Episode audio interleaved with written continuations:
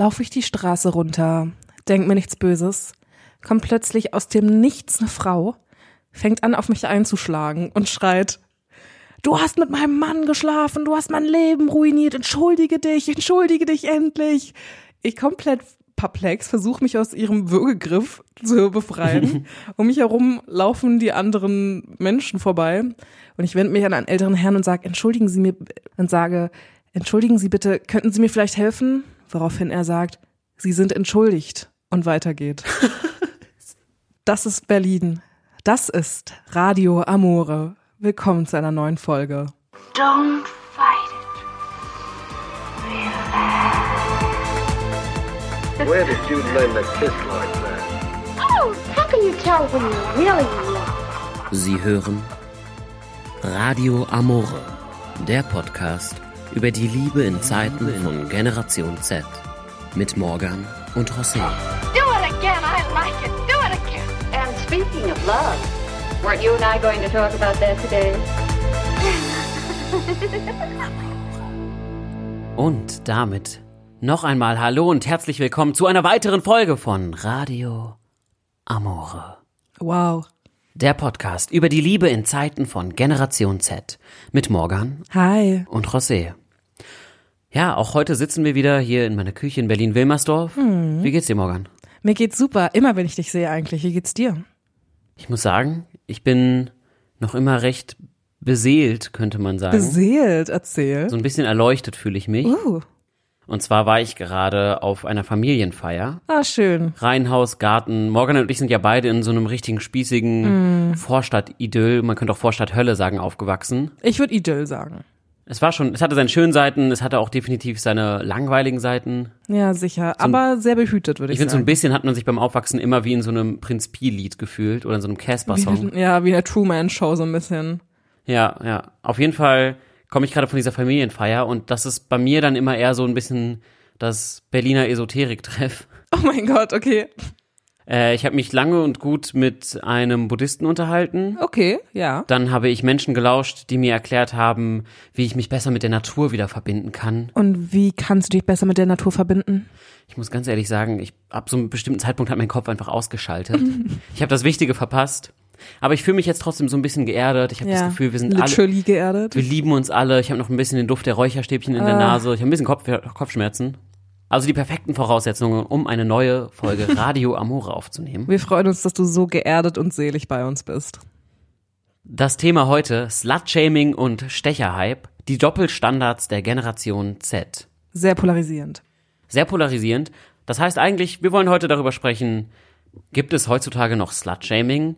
Ich Gibt es mein, überhaupt noch Sluts? Gibt es überhaupt noch Sluts? Ist der Begriff Slut überhaupt ein angemessener Begriff, um eine Person in ihrer ganzen Fülle an Eigenschaften zu beschreiben?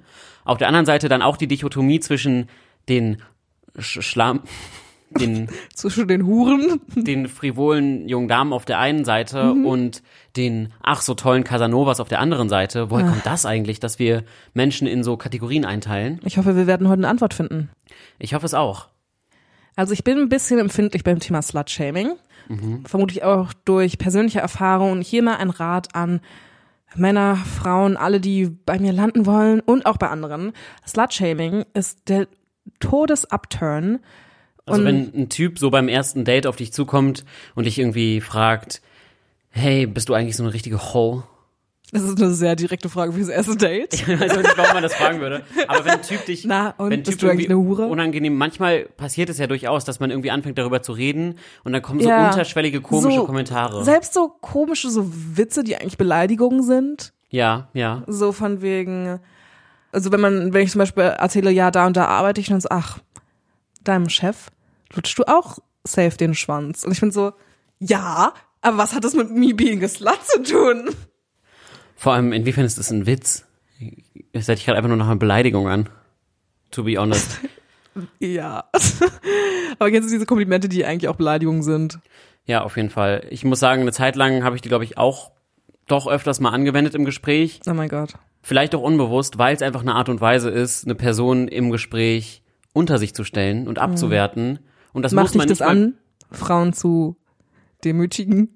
Das hat gar nichts mit Frauen oder Männern zu tun in dem Fall. Es ist wirklich einfach das Ding, dass vor allem in Situationen, in der man selber eigentlich unsicher ist, das heißt, kann jetzt sein, dass man einfach auf einer Party ist, wo man nicht so viele Leute kennt, dass man dann anfängt, automatisch Menschen im Gespräch mit so ein bisschen komischen, halb witzig, halb ernst runtermachen So gemeinten Bemerkungen. Arroganz, so. Genau, einmal- einfach nur um so zu zeigen, übrigens, ich bin hier so ein bisschen das Ding.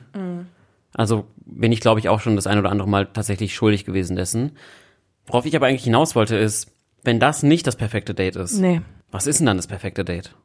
Das ist eine sehr gute Frage und ich würde sagen, es ist Zeit für der Morgasmus der Woche. Und zwar begebe ich mich jetzt in die Tiefen der romantischen Komödien, Nicolas Cage Film. Ähm, Ich stehe richtig krass auf Nicolas Cage. Wenn Nicolas Cage mich fragen würde, ob ich mit ihm gemeinsam die Declarance of Independence klauen will, dann würde ich's machen. das ist so specific. Es gibt doch diesen einen Film mit ihm. ja. Nevermind. Ähm, Hugh Grant ist auf jeden Fall dabei. Julia Roberts, die ganzen guten alten romantischen Komödien. In diesen Vibe werde ich jetzt tief, tief eintauchen mit einem Körpersprung. Und wo lande ich? Wo? Auf dem Rummel. Definitiv. Sehr romantisch. Weißt du, was ich meine? Ich, ich, ich höre schon Kinder kreischen im Hintergrund. Ich rieche den schönen Odor von Dixie-Klos und Popcorn. Ich sehe verzweifelt irgendwelche jungen Männer versuchen, Plüsch-Teddys zu gewinnen. Ganz kurz, diese Greifarme sind halt bewusst so gebaut, dass du da nichts rausgewinnen Ja, kannst. funktioniert nicht. Also Boys, falls ihr irgendwie euch dachtet, romantische Geste für den heutigen Tag ist, meiner Freundin irgendwie so ein Ding aus dem Automaten zu holen, gebt es auf. Kauft Ja. die Zuckerwatte. Go Ja. for the Zuckerwatte. Ist, glaube ich, auch billiger. Rummel sind der Shit. Für jede Altersgruppe eigentlich. Und es ist der perfekte Ort für ein erstes Date. Würde ich dir krass zustimmen auf jeden Fall. Man kann einfach was erleben. Ich finde, es gibt nichts Schlimmeres bei einem ersten Date, als wenn man merkt, man hat sich nicht so richtig was zu sagen, was aber manchmal auch okay ist und es ist nicht direkt dafür spricht, dass man sich irgendwie nicht sympathisch ist oder es nicht zusammenpasst, sondern einfach beide sind noch ein bisschen verklemmt, ein bisschen verkrampft. Und da hilft es oft, dass man was Gemeinsames macht, ein Erlebnis hat. Man hat so viel zu gucken auf so einem Rummel, auf so einem Jahrmarkt, dass man letztlich dann auch mal einfach schweigend nebeneinander herlaufen kann. Und es ist trotzdem schön. Was ist deine Lieblingsattraktion auf dem Rummel? Uh, ich würde sagen, die Geisterbahn. Oh Gott, okay. Wow. Ich bin ein Gruselfan, aber auch einfach aus dem rein pragmatischen Grund. Dass sie sich an dich krallt. Ja, wenn ich eine junge Dame auf einen Rummelplatz einlade und dann setzen wir uns erstmal zu zweit in diesen engen Sitz und werden da irgendwie festgeschnallt und du merkst schon richtig die Anspannung. BDSM für Anfänger. Du riechst ihren Angstschweiß und du merkst, wie sich neben dir irgendwie dieser kleine Der zarte Sitz Körper unter euch wird verkrampft. plötzlich nass. Ja, und dann irgendwie wird's gruselig und ich glaube, man kommt sich darüber auch näher einfach.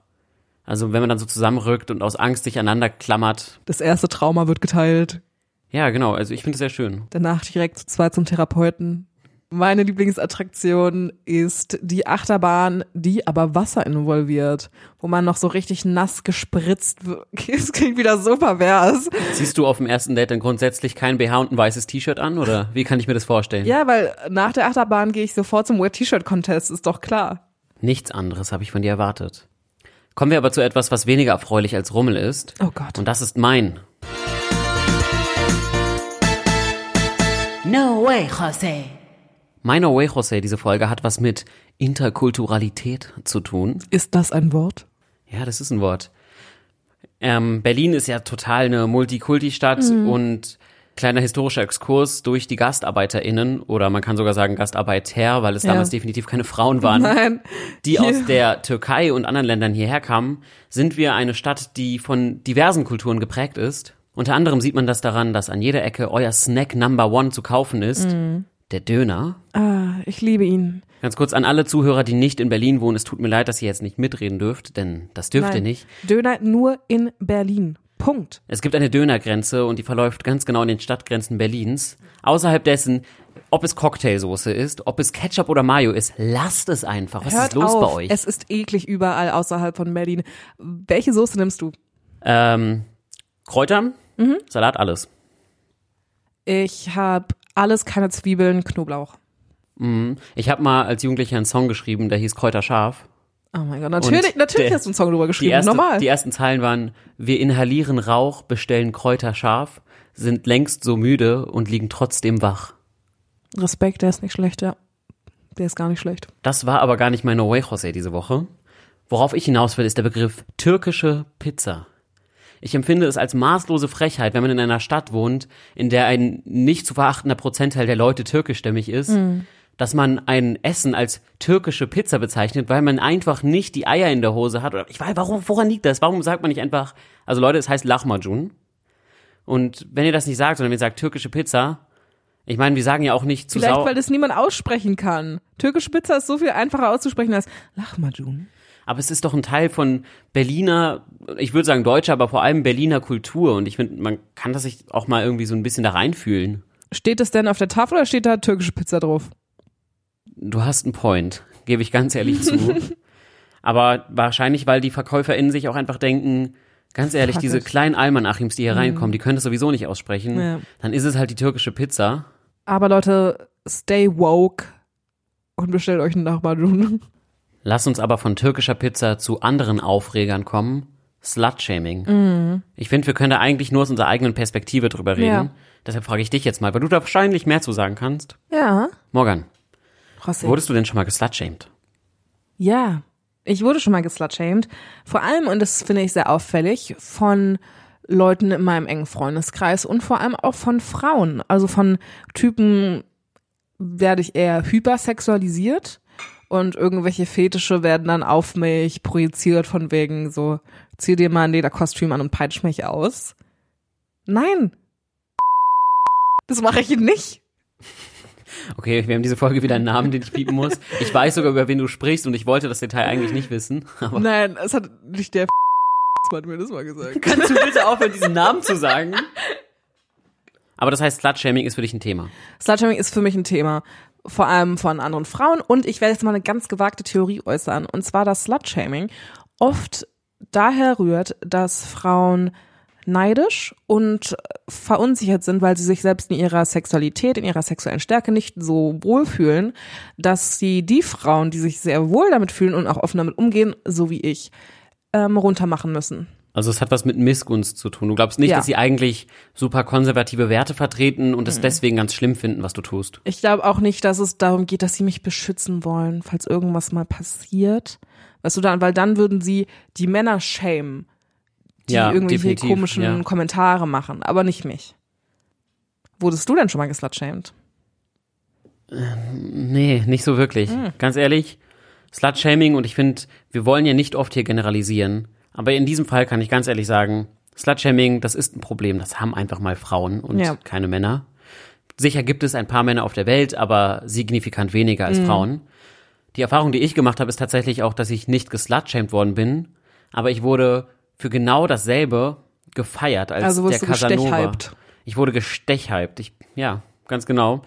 Ich bin der Figaro, ich bin der Filou, ich bin der Gitarrenboy, der sich eine nach der anderen wegsnackt. Und war es auch so?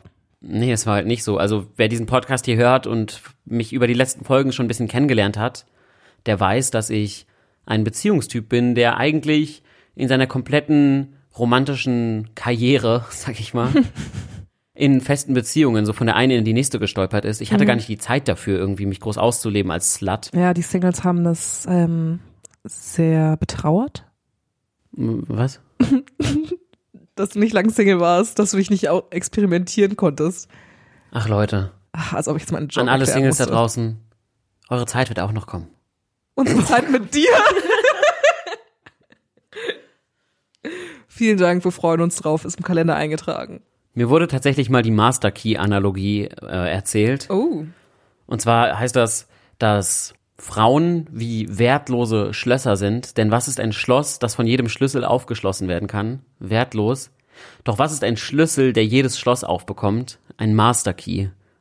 Wenn ihr gleich an der Tür schlagen hört, dann ist es, weil ich wutentbrannt gegangen bin. Ich sage ja nicht, dass ich das unterstütze. Ich sage nur, dass es diese Ansichten auch noch in unserer Generation gibt. Wir reden ja in diesem Podcast über Generation Z vor allem. Es geht jetzt nicht um Slutshaming, das irgendwie von, äh, weiß weiß ich, irgendwelchen Babyboomers kommt, denn das kommt definitiv. Ja, ja. Wobei man die natürlich auch ein bisschen entschuldigen kann. Oder man kann es zumindest nachvollziehen, weil in deren Generation, in deren Aufwachsen, war es einfach noch die Norm, dass man sehr früh geheiratet hat und dann ein christliches, konservatives Leben geführt hat, ohne jegliches Fremdgehen, was natürlich passiert ist, aber nach außen hin natürlich nicht.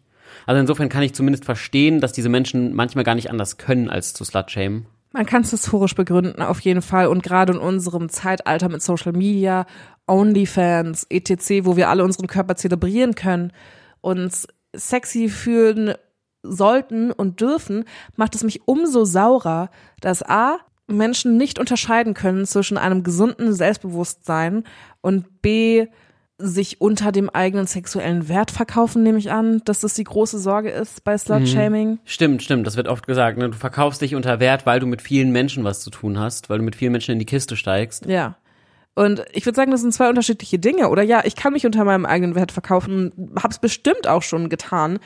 Aber B, ich habe Sex mit Männern nicht, um denen Gefallen zu tun, sondern für meine eigene sexuelle Freude daran. Ich habe auch Befriedigung an Sex. Ihr Männer, es, werdet, es wird euch vielleicht ein bisschen überraschen, aber Frauen haben auch Sex, weil sie es selbst geil finden. Und dann alle prolligen, Cargohosen tragenden, jeden Samstag Fußball schauenden, supermännlichen Typen da draußen. Falls ihr das Gefühl habt, das, was Morgan gerade erzählt, damit könnt ihr euch überhaupt nicht identifizieren. Wie bitte Frauen haben Sex, weil es ihnen gefällt? Macht euch mal Gedanken darüber, wie ihr euch in euren Beziehungen verhaltet. PS, die Dickpics müsst ihr mir nicht schicken. Ist okay. Ich weiß, dass die 10 Zentimeter mir nicht reichen werden. Vielen Dank, Andreas. Aber es ist ja ganz gut, dass wir definitiv schon mal festhalten können, Slut-Shaming ist auch bei Generation Z noch ein Thema, das existiert noch. Und mich überrascht es irgendwie, dass du sagst, dass das irgendwie vor allem bei Frauen untereinander passiert. Werden wir aber auch später noch kurz darauf zu sprechen können. Ich möchte bei diesem Thema Gen Z noch was anderes ansprechen. Und zwar gebe ich mir immer Mühe, auf keinen Fall zu Slutshamen. Ich gebe mir Mühe, Menschen ihre Freiheit zu lassen, weil es mich letztlich auch einfach nichts angeht. Richtig. Ganz ehrlich, es juckt mich auch ein Stück weit nicht. Und so sollte es sein.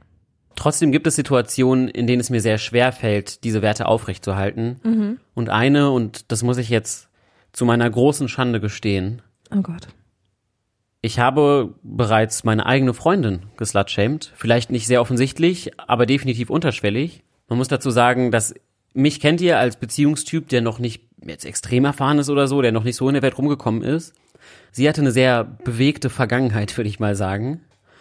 Und ich glaube, ein Stück weit hat mich das unsicher gemacht in manchen Situationen. dass ich das Unsicherheit. ja, eben, schon wieder Unsicherheit. Dass ich das Gefühl hatte, ich bin einer von vielen. Dass ich das Gefühl hatte, das, was wir miteinander körperlich haben, das ist ihr nicht so viel wert, wie es mir ist.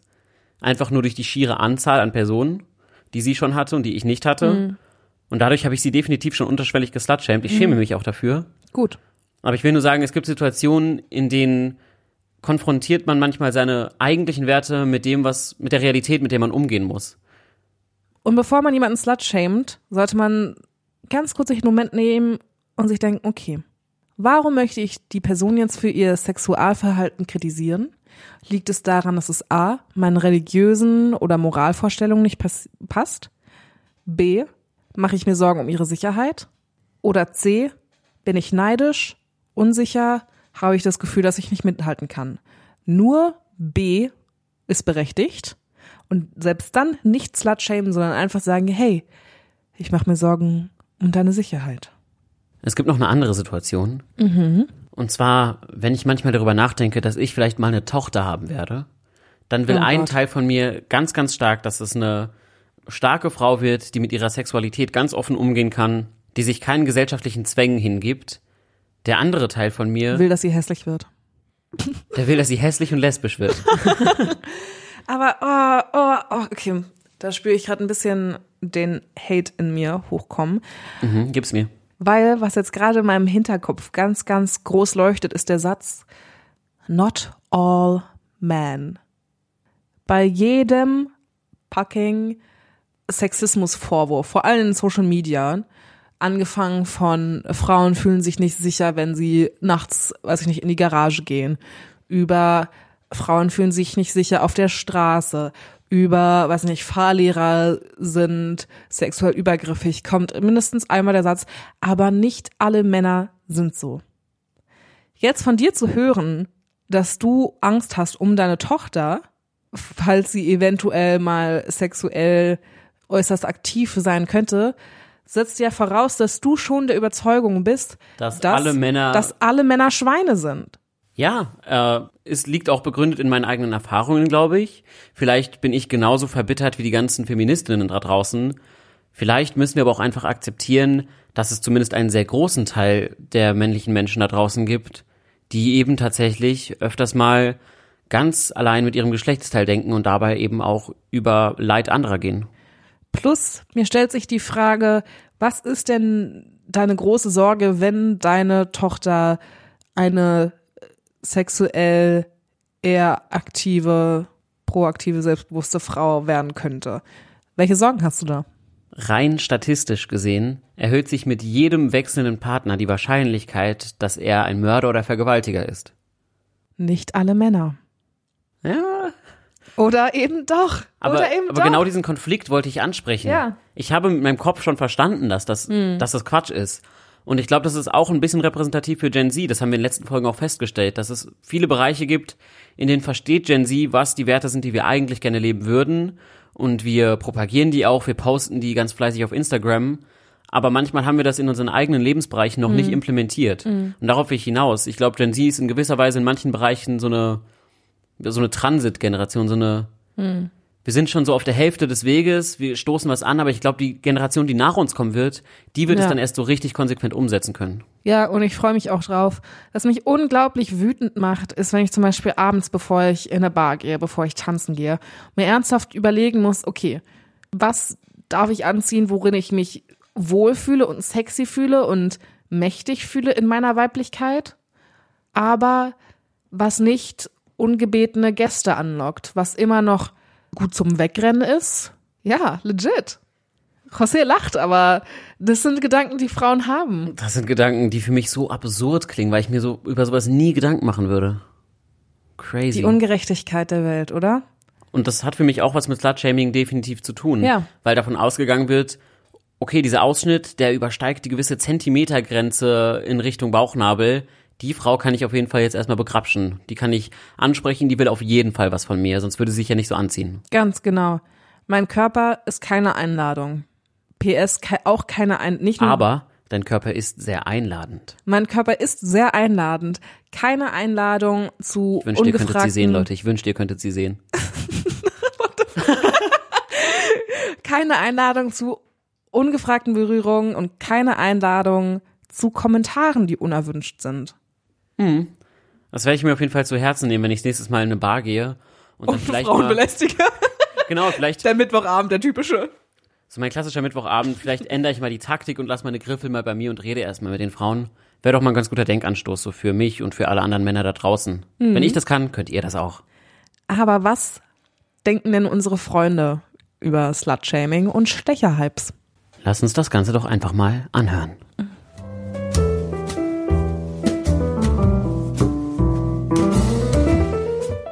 Wurdest du schon mal von jemandem in unserem Alter geslutshamed? Auf jeden Fall. Ich kann mich nicht an eine spezifische Situation erinnern, aber es ist auf jeden Fall schon vorgekommen und ich empfinde es nur nicht als besonders genug, um mir spezifische Situationen zu merken. Nein. Äh, früher ja, so mit 13, wo alle Mädels auf irgendwelchen krassen Homepartys mit irgendwelchen Dudes rumgemacht haben.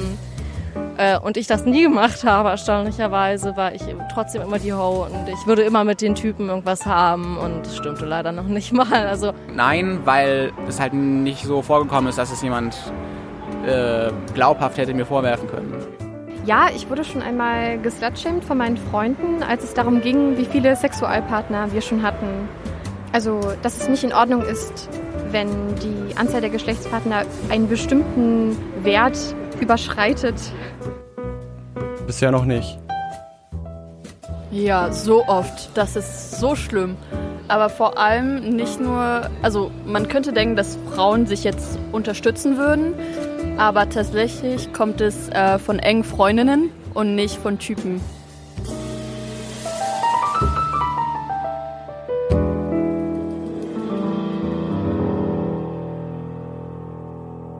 And there you have it, people. Wir hatten mal wieder recht. Was ein Zufall. Ist ja fast, als hätten wir das vorher angehört. Ich bin überhaupt nicht überrascht. Nee, aber es tatsächlich gibt es keinen Grund, überrascht zu sein.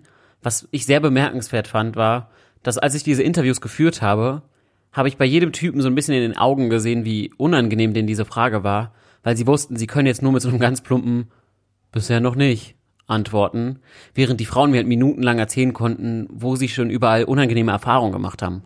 Und ich habe das Gefühl, dass Männer sich dessen gar nicht so richtig bewusst sind. Nicht nur das, ich habe das Gefühl, dass Männer sich dessen sogar aktiv entziehen. Das ist, Mhm. wie zum Beispiel auch die Periode, ist das ein Thema. Das ist halt ein bisschen unangenehm, das tut an manchen Stellen weh. Und genau deswegen wollen wir uns damit nicht befassen, weil wir es eben auch nicht müssen, weil wir ja nicht diejenigen sind, die über den Kölner Domplatz laufen und dann irgendwie angegraben werden. Gerade deswegen finde ich es total toll, dass wir diesen Podcast machen, darüber reden. Oh mein Gott. Oh my god, like. Ich habe aber noch eine Statistik am Start. Hau raus. Nachdem wir jetzt ja eindrücklich erfahren haben, dass Frauen eben die Betroffenen von Slutshaming auch noch in Mhm. unserer Generation sind und vor allem durch Freundinnen, Mhm. habe ich mich gefragt, okay, ganz kurz, kann es vielleicht in einer ganz verqueren asozialen Logik sein, dass Frauen diejenigen sind, die einfach mehr sexuelle Erfahrungen generell machen, die mehr Geschlechtspartner haben und deshalb ist es quasi in so einer ganz blöden Logik gerechtfertigt, Mhm. in tausend Anführungsstrichen, Mhm. dass sie geslutshamed werden. Hau raus. Bei den 16- bis 19-Jährigen, also bei der Generation Z, gibt es generell in unserem Alter nur durchschnittlich 1,7 Geschlechtspartner und ein Viertel der Leute in unserem Alter hatte sowieso noch überhaupt keinen Geschlechtsverkehr. Mhm. Ganz normal, Leute, macht euch keinen Stress. Ganz, ja, wirklich Spätzünder sind vor allem die, die es dann richtig drauf haben später, ich sag's euch. Angelina Jolie hatte ihr erstes Mal mit so 21 oder 23. Und jetzt gibt es keinen Typen, der nicht über sie fantasiert. Ja, also jedenfalls gibt es quasi überhaupt keine Sluts in dieser Generation, wenn man Mhm. sich das mal statistisch anguckt. Ich würde nicht sagen, dass 1,7 viel ist. Mhm. Aber auch wenn man sich mal den Unterschied zwischen Männern und Frauen anschaut, durchschnittlich haben Männer in ihrem ganzen Leben mit sieben Partnerinnen oder Partnern Geschlechtsverkehr Okay. und Frauen mit vier. Wow. Das heißt, wenn überhaupt, sind hier die Männer die Schlampen, nicht die Frauen. Und trotzdem sind es die, die geslutshamed werden. Das hat also nichts mit irgendwelchen Fakten, es ist nicht belegbar durch irgendwas. Das war übrigens eine Studie von der Website gofeminin.de. Mm, we love it. Ja, es ist nicht durch Zahlen belegbar oder so. Das ist einfach ein rein gedankliches Konstrukt, was irgendwer mal sich ausgedacht hat, um Frauen zu unterdrücken. Ja, ganz genau. Ich glaube, es hat A mit der Unterdrückung zu tun, B mit der uralten Annahme, dass weibliche Sexualität nur dazu ist, der männlichen Befriedigung zu dienen. Auch eine sehr heteronormative Annahme. Und C, die Urangst vor der weiblichen Sexualität. Ich sag nur Adam und Eva. Eva, die nackt nach der Schlange in den Apfel gebissen hat. Adam hat auch in den scheiß Apfel gebissen. Hatte. Hat er. Denke ich jetzt mal, Leute, ich hatte keinen Religionsunterricht, keine Ahnung. Das ist so ein Schlingel. Das ist ein richtiger Schlingel. Und einfach, und dann später die Hexen, die verführen, also der ganze femme fatale Vibe. Frauen, die sich wohlfühlen und stark sind in ihrer Sexualität, sind für die Gesellschaft und für die Bestimmer der Gesellschaft, also Männer, unglaublich einschüchternd und beängstigend.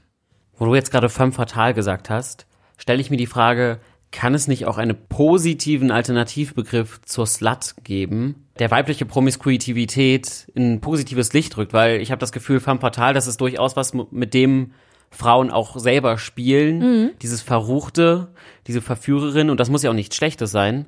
Und es gibt eine YouTuberin, Mhm. Katja Krasavitze heißt die, glaube ich. Ich weiß nicht, ob ich es richtig ausspreche. Die hat den Begriff der Boss-Bitch geprägt. Oh, nice. Und mit dem Begriff Boss-Bitch meint sie, dass sie sich extrem freizügig anzieht, dass sie hypersexualisierte Inhalte verbreitet und dass sie damit völlig selbstbewusst umgeht und sagt, ich mach, was ich will, ihr könnt mir alle mal. Finde ich toll, gerade weil Sprache unsere Gesellschaft und unser Leben prägt und mitbestimmt, finde ich es ganz, ganz wichtig, dass wir Frauen uns die Begriffe wieder aneignen. Wir nehmen die bei den Eiern und schleifen die hinter uns her und jetzt sind wir mal der Boss. Da habe ich überhaupt kein Problem mit als Hm. devoter Typ. Das war jetzt unangenehmer als erwartet. Moving on. Ich finde in der Gener In der Generation.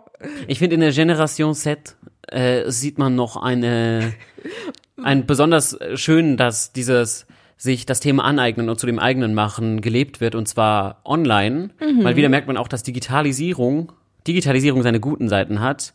Auf Instagram gibt es ja diese Thoughts. T-H-O-T. Mhm. Also Frauen oder Mädchen, teilweise auch minderjährige Mädchen, was ich dann wieder problematisch finde auf eine Art auch. Aber da gibt es diese Mädchen, die sich auf Instagram in Bikinis sehr leicht bekleidet zeigen, in aufreizenden Posen, gleichzeitig aber auch ausstrahlen, Leute, ich bin der Boss hier und ich bin nicht für euren Spaß da. Mhm. Richtig ich zeige so. mich hier, weil ich darauf Bock habe und weil ich selbstbewusst bin, weil ich stolz darauf bin, wie mein Körper aussieht. Also finde ich, da sieht man, dass das Internet teilweise auch solche positiven Entwicklungen voranbringen kann. Ja, auf jeden Fall. Und wir sollten, also wir Männer und Frauen, sollten auch auf jeden Fall damit weitermachen. Gerade in Generation Z ist der Umgang mit Instagram und was für Inhalte wir posten ganz, ganz anders als bei den Millennials. Also auf meinem Instagram sind schon einige sexy Bilder, würde ich jetzt mal sagen. Ähm, Also ich habe ein paar davon gespeichert, sage ich mal. du bist der. Hm, vielleicht. Und dann habe ich schon von meiner Familie ähm, öfter gehört, nein, das wird im Dark Web verkauft, pass auf. Ich dachte mir so, ja, mein Gott, dann sollen sie mir halt 40% Anteil geben, sowas soll sein. Mach doch einfach einen OnlyFans-Account auf. Dann ist es komplett legal und Habe ich sogar schon überlegt, aber dann dachte ich so, mh, ich meine, José ist der Erste, der das abonniert. Und die WG sind da die Zeiten und irgendwie will ich auch, dass mein Körper noch ein bisschen geheimnisvoll bleibt. kann ich, definitiv verstehen. Aber ich würde es halt einfach so krass feiern, wenn wir uns in unsere Küche so einen Kalender von dir hängen könnten. Leute, Weihnachtsgeschenk safe. Oh ja, Dezember kommt. Und auch auf euch übrigens, das können wir an der Stelle schon mal so ein bisschen anteasen, möglicherweise kommt auf euch was ganz Schönes in der Adventszeit zu, das mit Mhm. Radio Amore zu tun hat, aber mehr verrate ich euch kleinen Schlinge noch nicht. Bevor wir dann jetzt auch gleich das Ende dieser Folge mit einem Fazit einläuten wollen, hast du uns noch eine kleine Geschichte zu erzählen? Natürlich, ich habe ich hab was ganz, ganz Kleines für euch mitgebracht. Denn jetzt, liebes Publikum, ist es Zeit für Lach- und Sachgeschichten mit Morgan. Und es ist wirklich nur was Kleines, aber doch sehr Bezeichnendes. Bei einem ersten Date mit einem jungen Mann sitzen wir da, unterhalten uns und dann fragt er mich, was meine Body Count Number ist. Das heißt, er hat gefragt, mit wie vielen Personen ich Sex hatte. Oh, das würde ich aber, glaube ich, auch gerne wissen. Ganz ehrlich. Ja, ich glaube, das würde gerne die ganze Nation wissen. Bei 2000 Likes auf weiß ich nicht was, erfahrt ihr Morgans Bodycount. Ist es okay, dass ich das hier so verkaufe? Ja, klar, ich mache alles für Likes auf jeden Fall. Ich bin ja eine Slut. Ja, folgt uns auf Instagram, Leute. Okay, wie ging's weiter? Ähm, und ich habe mich erst geweigert und habe gesagt, nee, das ist doch albern, wen interessiert's denn? Aber er hat gepusht und gepusht. Und wie es ist bei Männern, die die ganze Zeit darauf bestehen, irgendwann knickt man ein. Also habe ich gesagt, okay, sag du mir denn deine Anzahl der Frauen, mit denen du Sex hattest. Seine Antwort war sieben. Also genau. Liegt ja doch voll im Durchschnitt, ne? Ja, genau, Respectable, respectable guy. 23, hat mit 19 angefangen, mit sieben Frauen hatte er Sex. Und dann war ich dran und meine Zahl war höher und ähm, darauf ist er gar nicht klargekommen. Der ist richtig ausgerastet, hatte ein ganz rotes Gesicht und war so, Du miese Hure. genau so halt so, ja, wie kann das sein? Aber ich meine, ihr Frauen, ihr könnt eh jeden haben, den ihr wollt. Ich muss mir Mühe geben und du musst nur mit dem Finger schnippen und Aber- hast dann schon jemanden. Klingt, als hätte er sich einfach verletzt gefühlt, weil du halt mehr hattest, weil er verloren hat. er, er war einfach nur sauer, weil er den komischen Anzahl Sexwettbewerb verloren hat. Übrigens müssen wir dazu sagen, aus irgendeiner komischen romantischen Komödie gibt's auch diese Dreierregel. Mhm. Wenn ein Mann dir sagt, mit wie vielen Frauen er geschlafen hat, dann teile die Zahl durch drei. Das wären in seinem Fall dann so 2, Komma noch was. Mhm. Und dann hast du die echte Anzahl. Und bei den Frauen mal drei und du hast die echte Anzahl. Oh Gott. Warst du ehrlich zu ihm? Ja, Und du hast auch mitgezählt. Ah, du hast ja dein Männerbuch. Stimmt. ich habe meine, ich meine vergaß. Notizen auf meinem iPhone. Meine, meine Liste, ja. Ich muss aber aus eigener Erfahrung und aus dem, was ich so von meinem Umfeld weiß, sagen, bei Männern kommt die Dreierregel erstaunlich oft sehr gut hin. Wirklich. Ja, wenn ein Typ eine Zahl sagt, geh davon aus, dass es auf jeden Fall mindestens Nur die Hälfte. unter euch Männern so, wegen so Bro-Talk. Nee, auch wenn dann in einem Gespräch in der Gruppe irgendwie dein Kumpel irgendwie eine anspricht im Club oder in einer Bar und ihr dann irgendwie sagt, weißt du was, ich hatte schon 35 Frauen und du kannst mir auch nichts mehr Neues zeigen. Und du sitzt daneben und denkst dir so, Alter, du bist die Jungfrau. Durch 35. Ja, einmal durch 35 teilen und ihr habt die echte Zahl. Aber dann lass uns doch ein Fazit unter diese Folge ziehen. Ja, bitte. Morgan, wie sieht das aus mit dem Slut-Shaming in Generation Z?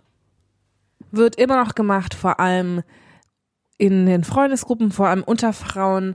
Der Grund dafür ist, neben den gesellschaftlichen Gründen wie der Unterdrückung der Frau, der Angst vor der Sexualität der Frau, persönliche Gründe wie Missgunst, Eifersucht, Unsicherheit.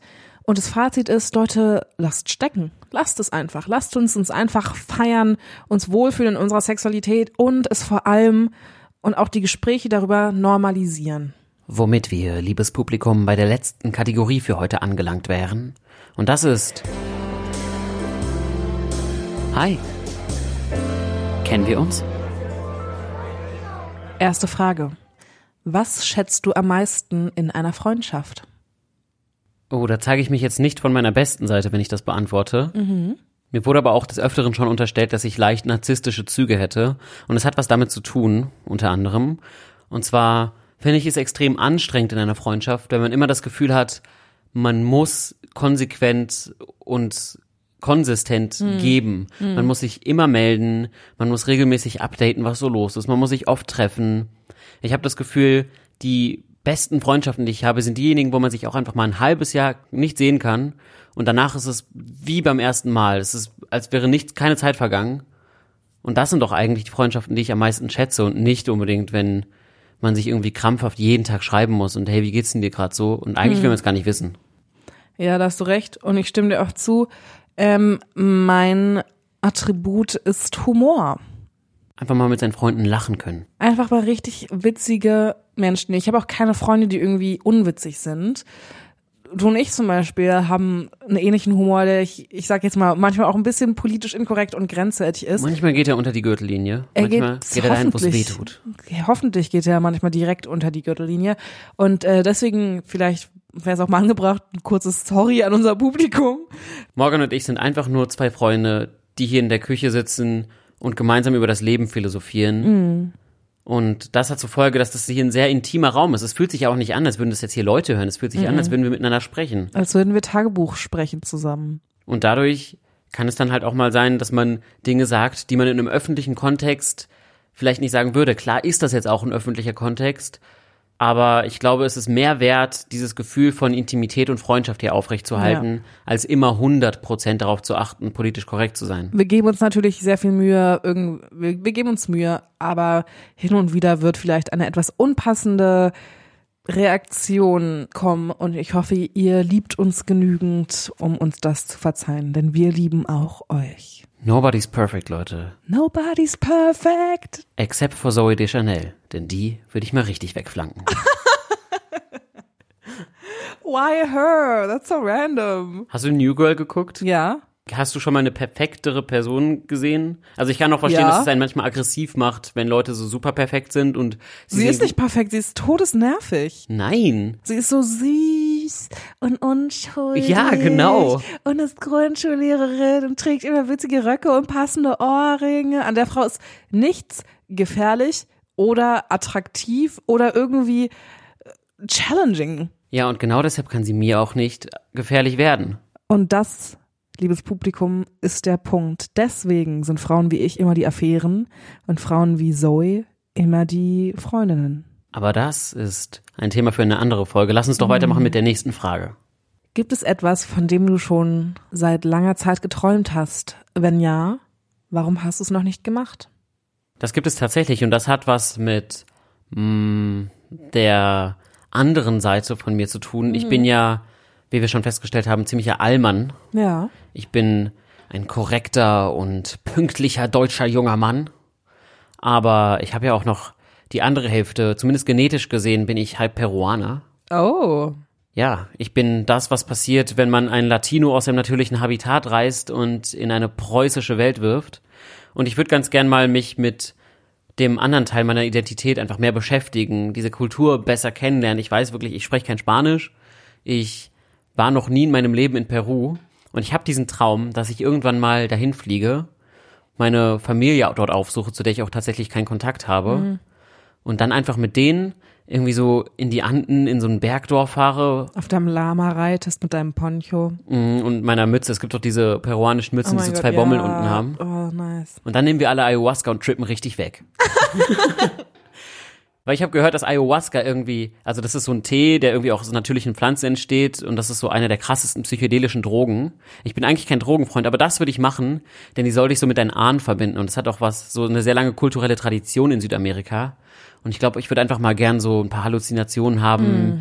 mich mit meinen toten Großeltern nochmal unterhalten, irgendwie sowas. Ja, tu erst gar nicht so, als hätte das was mit deinen Vorfahren zu tun. Du willst einfach nur mal richtig geil auf Droge sein. Meine Antwort, Leute des Berghain hört zu. Ich weiß nicht, wo ich sonst machen soll. Ich bin hier gerade ein bisschen am Zittern. Ich habe Entzugserscheinungen. meine Antwort ist ähm, Spray Tanning. Spray Tanning. Spray Tanning. Ich bin mega weiß, falls es euch noch nicht aufgefallen ist. Sehr, sehr weiß. Und ich glaube, ich fände es einfach mal richtig witzig herauszufinden, wie ich dunkelbraun, so gebräunt aussehen würde. Warum ich es noch nicht gemacht habe, weil es vermutlich richtig lächerlich aussehen würde. Ich versuche zu meiner noblen Plätze zu stehen, aber manchmal ist es ein bisschen frustrierend. Naja, ich finde, man sagt ja immer Dream Big. Bei dir klingt es so ein bisschen wie Dream Little, aber das ist tatsächlich ein Traum, den du auch umsetzen könntest in naher Zukunft. Ja, denn Morgan, my, my Big Dreams, die kommen jetzt in der nächsten Frage tatsächlich. Wirklich? Was ist die größte Errungenschaft, die du in deinem Leben geschafft hast? Und dann kann ich dir schon mal meine Antwort spoilern. Wie ich gerade eben gesagt habe, hat es was mit meinen großen Mit Träumen Tanning zu zu tun. Ja, es hat was mit Tanning zu tun. Mit dem Selbstbräunungscreme. 45 Euro Tanning. Ähm, nee, meine größte Errungenschaft ist, dass ich mich getraut habe, meine großen Träume zu verfolgen. Nämlich ins Ausland ziehen, das zu studieren, was ich liebe, nämlich Theater. Und zwar Full Risk, nicht mit irgendeinem BWL-Studium noch im Hintergrund, sondern richtig volle Kanne voraus. Das Schlimmste, was passieren kann, ist, dass ich in New York in einem Pappkarton ende, dass ich ein Buch herausgebracht habe, dass ich eine Affäre hatte, dass ich all die großen, großen Sachen, die ich schon immer mal machen wollte, dass ich die gemacht habe bis jetzt. R-E-S-P-E-C-T kann ich da nur sagen. Thanks, Aretha.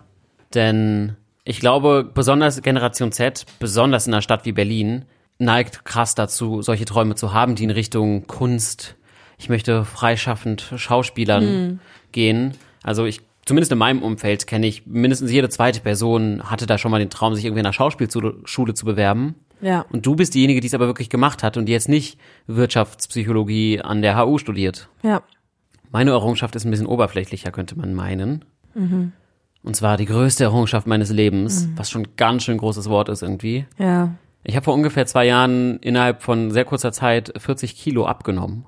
Womit Wow. ich, wir können jetzt eine Diskussion über Bodyshaming und so anfangen, müssen wir nicht. Ich möchte ganz kurz sagen, ich fand José auch schon vor zwei Jahren sexy. Also die 40 Kilo haben überhaupt keinen Unterschied gemacht für mich, für seine Sexigkeit. Das finde ich sehr lieb von dir. So bin ich. Kann aber definitiv sagen, und das finde ich auch immer ist das Problem, wenn Leuten irgendwie abgesprochen wird, dass sie Sport machen. Oft heißt es ja, sei zufrieden mit dem Körper. Aber es gibt auch einfach Menschen, und das sollte man auch respektieren, die sind eben nicht zufrieden mit dem Körper Mhm. und die haben Bock, etwas daran zu ändern. Das heißt nicht, dass jeder das machen muss. In meinem Fall war es aber auch so, ich habe mich ein bisschen in diesen Sport verliebt. Ja, Das heißt- hat man gemerkt, du bist jeden Tag pumpen gegangen, Alter, so anstrengend. Ja, es gibt dir halt auch einfach so ein bisschen eine Tagesstruktur vor. Mhm. Du hast eine Direction in deinem Leben, in der Lebensphase, in der du nicht so viel andere Direction hast. Es war auch kurz nachdem ich eine große Trennung durchgemacht habe. Typisch. Jeder copt anders mit solchen Sachen. So sieht's aus. Ich habe mich in diesen Sport gestürzt, ich habe mich angefangen, gesund zu ernähren, mich mit einer gesunden Lebensweise auseinanderzusetzen. Und ich kann sagen, es hat mir einfach gut getan. Und diese 40 Kilo waren dann dementsprechend vielleicht auch einfach nur ein schönes Beiwerk davon, dass ich allgemein einfach mein Leben geändert und verbessert habe. Und das würde ich sagen, ist meine Errungenschaft. Ja, RESPCT auch an dich. Ähm, noch ganz kurz ein letzter Kommentar zu der Body-Shaming. Thematik, die du gerade angeschnitten hast. Nur ein allerletzter Kommentar. Ich bin und bleibe der Meinung, dass wir von dem Gedanken uns lösen müssen, dass ein bestimmtes Gewicht, eine bestimmte Nummer auf der Zahl gleichzeitig Gesundheit bedeutet. Das ist Fact tatsächlich. Also jetzt ganz mal kurz sportwissenschaftlicher Exkurs. Gewicht hat nichts mit Gesundheit und auch nichts mit Körperfettanteil zu tun, denn Muskeln haben eine größere Dichte und wiegen mehr als Fett.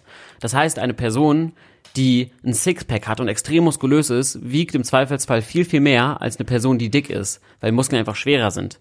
Das heißt, Körpergewicht ist kein Indikator dafür, ob ihr gut aussieht oder so. Also löst euch mal von dieser Kackwaage, Leute. Guckt einfach in den Spiegel, dann seht ihr, ob ihr hässlich seid oder nicht. Und lasst euch von Mama Morgan sagen, ich trage keine Größe S. Und viele Männer finden mich sexy. Und noch nie in meiner ganzen Karriere hat sich jemand beschwert, dass irgendwo eine Delle ist oder irgendwo ein Fettpülsterchen ist. Es interessiert wirklich niemanden. Alles, was zählt, ist, dass ihr euch richtig gut fühlt in eurer Haut.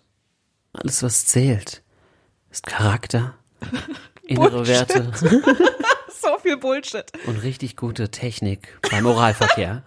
Ist so. Leute, dafür habe ich auch noch ganz viele Tipps, aber das können wir heute nicht mehr machen. Das Bleibt würde- dran, dann kriegt ihr Tipps. Das würde ein bisschen ausatmen, aber ich würde sagen, lass uns diese wunderschöne, vielleicht ab und an auch etwas kontroverse Folge Mhm. beenden. Und wie immer tun wir das mit einem Gedicht von der lieben Morgan. Also liebe Freunde, mit ein bisschen Fantasie sitzt ihr hier neben uns in dieser Küche in beschaulicher, schummriger Atmosphäre, in flackerndem Kerzenschein, umgeben von Unfassbar gut aussehenden Menschen. Und genau das seid ihr. Ihr seid wunderschön, Leute. Also schließt jetzt die Augen. Lasst euch entführen in eine Welt, in der es kein Slutshaming gibt. Kein Bodyshaming, kein Leid. Dort gibt es nur Liebe, Ruhe und Gelassenheit. Und das Gedicht heißt Kurzwahltaste. Du rufst immer nur an, wenn du einsam bist. Was hat das zu bedeuten? Als würden zwei Hälften ein Ganzes ergeben und zwei getrennte ein anderes Leben. Ruf doch mal an, wenn du glücklich bist. Mal schauen, ob wir uns dann noch verstehen. Ob ich dann aber überhaupt ans Telefon gehe, ist abzusehen. Liebe Morgan. Lieber José. Auch heute möchte ich dir unfassbar gerne danken für diese wunderbare Folge. Ich danke dir. Und ihr, liebe Freunde, ihr hört uns in zwei Wochen wieder, wenn es wieder heißt. Das ist Radio Amore. Tschüss. Ich hab euch so doll.